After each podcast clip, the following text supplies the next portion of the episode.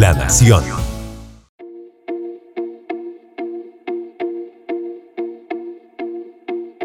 Costa Rica vive las semanas más críticas de esta pandemia. Los días más difíciles de todo lo que hemos vivido hasta ahora están a la vuelta de la esquina, a pesar de la apertura que vemos. Más negocios abiertos, restaurantes, unas horas más en la playa para los vacacionistas. Lo cierto es que es así, a la vuelta de la esquina es muy probable que, los días que vengan sean bien difíciles. ¿Cómo podemos hacer, usted y yo, para reducir el riesgo de contagio y proteger a quienes más queremos? Soy Ángela Ábalos Rodríguez, periodista de La Nación, y quiero compartir con usted y con sus seres queridos más cercanos una selección de los consejos más importantes que nos ayudarán a reducir ese riesgo. Protegiéndose usted, nos protegemos todos. El primer gran consejo que siendo muy franca con ustedes yo le doy a mi familia, a mis amigos, a mis compañeros, es casi en tono de súplica. Por favor, procure no romper su burbuja social y qué debemos entender por burbuja social. Nuestra burbuja la integran quienes viven con nosotros bajo nuestro mismo techo, nadie más. En mi caso, mi papá, don Franklin, que tiene 81 años, y mi mamá, doña Nice, de casi 80, y yo, por supuesto. Compartimos no solo este espacio de casa, sino la convivencia diaria, también todo un universo microbiano común para los tres. Por eso procuramos no romper nuestra burbuja. No forman parte de mi burbuja inmediata mis hermanos, aunque sean familia. Cada uno tiene su propia burbuja. Aunque me muera de ganas de ir allá a la casa en Atenas de mi hermano a compartir aquellos almuerzos lindísimos de domingo, no se puede. Rompería yo su burbuja y lo arriesgaría y yo rompería la mía y también arriesgaría a mis papás y, y a mí.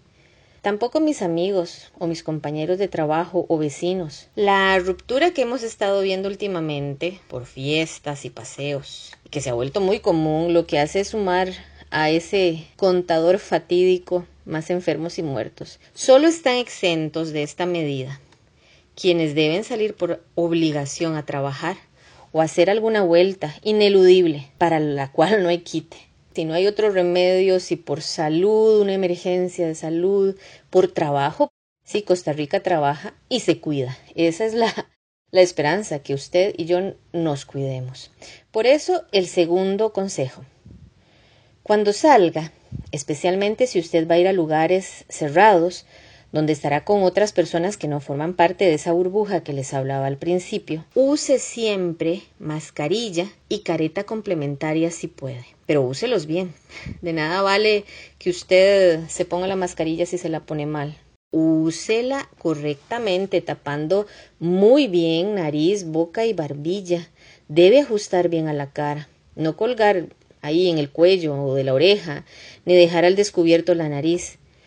Está demostrado que ese equipo de protección personal no solo reduce el riesgo de que lo infecten a usted con la COVID-19, también está demostrado que usted protege a otros con las gotitas minúsculas de saliva.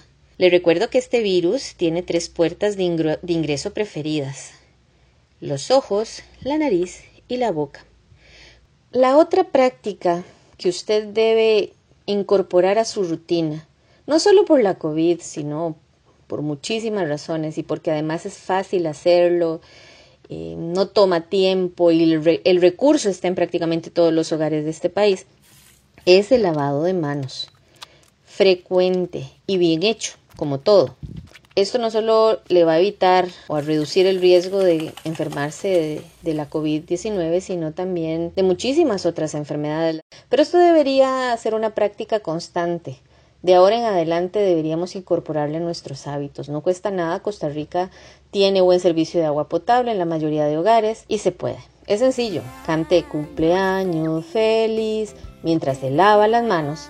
Restriéguese bien entre los dedos, las uñas, las palmas de las manos, las muñecas, la parte posterior, enjuague. Esa, ese hábito frecuentemente lo, yo ya he perdido, por ejemplo, la cuenta de cuántas veces me lavo las manos al día no solo antes de comer, no solo después de ir al baño, frecuentemente, sobre todo si toca Superficies. Este virus viaja en el aire y se deposita en superficies. Procure lavarse constantemente las manos. Si no tiene agua y jabón al alcance, alcohol en gel. Pero no abuse de esa sustancia porque estársela poniendo sin lavarse las manos después crea ahí una película que más bien puede convertirse en trampa también de, microbios y pues se generaría el efecto contrario. Otro elemento fundamental, la distancia física de 1.8 metros, 2 metros para, para redondear, entre personas que no forman o que son de burbujas diferentes. Esto sobre todo cuando salimos y tenemos que estar en espacios con otras personas, porque esto también tiene una razón, razón científico-médica. El virus viaja sí por el aire, por eso la mascarilla y la careta, pero mm, también no viaja mucho, o sea, hasta dos metros. Entonces, esta distancia de seguridad, mantenga el espacio de esos dos metros y enséñale a los otros. Dígales, ah, mantenga la distancia, señor, mantenga la distancia, señora, para que la gente vaya aprendiendo. Es importante también, si usted tiene posibilidades, si está trabajando y, y sus jefes se lo permiten, hacer teletrabajo, trabajar todo lo que pueda desde su casa. Su casa en este momento es el lugar más seguro procure también convertirlo en un lugar bien seguro para usted y su familia. Y hacer teletrabajo ahí aumenta también la seguridad y la protección para usted y los suyos. Otro de los hábitos que los especialistas aconsejan y que es bueno en todo sentido, yo ya le he empezado a agarrar el gusto, como dicen, cuando he tenido que salir, mis salidas son a, a farmacias a traer medicamentos de mis papás. Yo vengo, me quito los zapatos en las afueras de mi casa, y paso directo al baño y ahí tengo una bolsita de plástico donde meto toda la ropa. Tal vez no está sucia, pero está contaminada y me baño. Esa ropa contaminada después pasa aparte, no la mezclo con la demás ropa, perdón, no la mezclo con toda la, ropa de mis papás, sino la lavo por aparte con agüita y jabón en la lavadora y, y listo. Algo en lo que han insistido últimamente los doctores, y eso me lleva al otro consejo que les quiero dar es mantener hábitos de vida saludables. Yo sé que cuesta hacer ejercicio, yo lo digo, hay que hacer el hábito, el autocuidado, la autogestión del riesgo. Hay que hacer ejercicio físico, hay que comer lo más saludablemente posible. Hay que mantener, si las tiene, las enfermedades crónicas bajo control, porque hay mucha evidencia. Eh, la gente que no ha logrado mantener hábitos de vida saludables es la que tiene mayores riesgos de enfermar, de complicarse si se enferma y de morir. Aprovechemos la COVID, que esto nos sirva para recuperar hábitos de vida saludables. Porque mi papá me decía, yo tengo todos los números comprados con esto, soy adulto mayor, tengo diabetes, hipertensión. Y mm, hablando con especialistas me decían, no es tan cierto. Porque si su papá, muy bien, es adulto mayor, pero él mantiene controlada la, diabetes, la presión alta, hace ejercicio como efectivamente lo hace, come bien como efectivamente lo hace, también tiene comprados números a su favor. Entonces, procuremos tener nuestras enfermedades controladas. Todo esto, al final de cuentas, tiene una única razón, un único objetivo, porque se trata de cuidar a los más vulnerables. Incluyen las personas adultas mayores hay que cuidar muchísimo a las personas que tienen otros factores de riesgo y que son jóvenes también. Hace unos meses nos convertimos en ejemplo para el mundo. Estuvimos en la boca de las grandes cadenas de noticias por lo que estábamos logrando. Hola, estas noticias desde casa. Soy Marcela Han, realizadora audiovisual del tiempo. Hoy vamos a hablar de Costa Rica, el país de América donde mueren menos pacientes de COVID-19. Y de un extremo de nuestra región, como es Brasil, en donde hay un presidente que niega directamente la, enfermedad, nos vamos a otro extremo, eh, no en el sentido de la cuarentena estricta, sino básicamente un ejemplo exitoso. grandes rasgos se puede decir que Costa Rica está funcionando muy bien en el sentido del manejo de la pandemia. Hay excepciones en todas partes, por supuesto, las hemos comentado. Resalta un caso singular, Costa Rica.